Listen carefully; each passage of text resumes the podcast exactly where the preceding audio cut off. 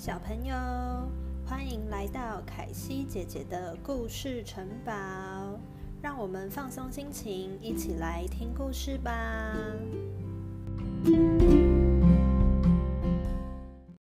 新年快乐！小朋友，上礼拜过年有开心吗？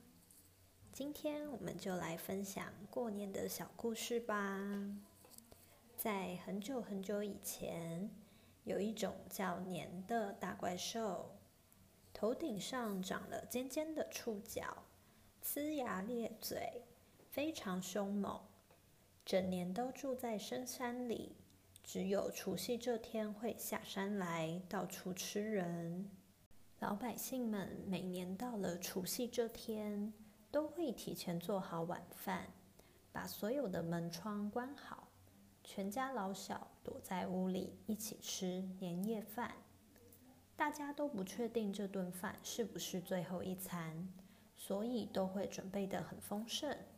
吃饭前还要先祭祀祖先，祈求祖先保佑，让家人们可以好好度过这个年关。除夕晚上吃完晚餐后，大家害怕年兽会突然出现，所以没有人敢睡觉。围坐在一起聊聊天，壮壮胆，这就是守岁的由来。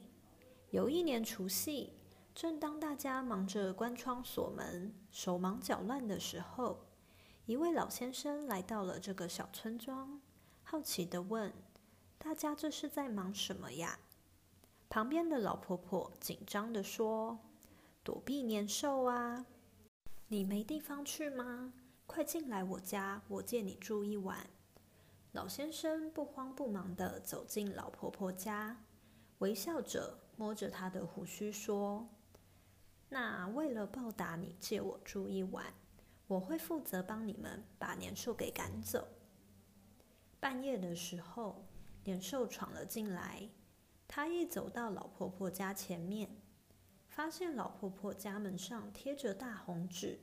屋子里烛火通明，颤抖了一下。这时候，老婆婆的家门打了开来，老先生穿着大红色的衣服，大摇大摆的走了出来，把燃烧的噼里啪啦作响的竹子丢在年兽的前面，吓得年兽四处逃窜，赶紧躲回深山里了。隔天早上。村里的人纷纷走出家门，发现今年年兽居然没有吃人，大家惊讶不已，开始互相道贺恭喜。老婆婆兴奋地跟大家说昨天晚上赶走年兽的方法，大家才发现，原来年兽怕红色，还有巨大的声响呀。从此，每年除夕，家家户户都会在门口贴春联。放鞭炮，年兽再也没有出来吃人了。